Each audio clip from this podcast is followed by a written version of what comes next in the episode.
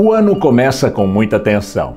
Com o ataque dos Estados Unidos que matou um dos principais líderes do Irã, o general Qassem Soleimani, a ameaça de uma guerra entre os dois países aumentou. Será que existe realmente o perigo de uma guerra mundial? Para saber o que pode acontecer, é preciso entender o Oriente Médio e quais são as forças envolvidas nesse conflito. Esse cenário muitas vezes é confuso para nós, a milhares de quilômetros de distância da região. Mas as consequências para todos, inclusive para o Brasil, podem ser perigosas. Em primeiro lugar, é bom esclarecer: o Irã não é árabe, o Irã é persa. A tradição muçulmana dos iranianos é xiita. Existem outras correntes do islamismo na região. Uma das mais importantes é a sunita, que por muito tempo dominou o Iraque com Saddam Hussein. É também o caso da Arábia Saudita. Essas correntes, xiitas e sunitas, são muito rígidas nos costumes, segundo a nossa visão ocidental. Em alguns países, os ladrões têm as mãos cortadas e as mulheres adúlteras são apedrejadas até a morte. Seus sistemas políticos são baseados na religião e estão muito longe daquilo que é a democracia para o mundo ocidental. Mas será que essa é a questão principal? O Oriente Médio é uma das regiões mais ricas do planeta por causa do petróleo. A principal fonte de conflitos é econômica e entram nesse jogo as grandes potências, como os Estados Unidos, a Rússia e a China. Em novembro do ano passado, por exemplo, o Irã descobriu a maior reserva de petróleo do mundo. Apesar dos interesses econômicos, o verniz do conflito é político, misturado com a religião. E é aí que as coisas ficam mais confusas.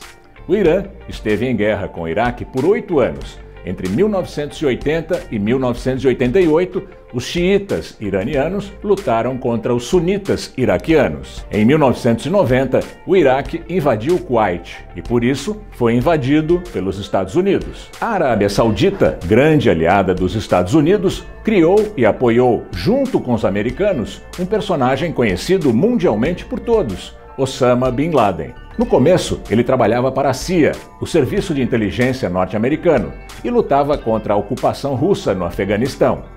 Depois, Bin Laden formou seu próprio exército e passou a lutar contra os Estados Unidos. Foi seu grupo que fez o maior atentado terrorista de todos os tempos, o 11 de setembro de 2001, em Nova York. A consequência desse atentado foi a generalização do conflito com a invasão do Afeganistão.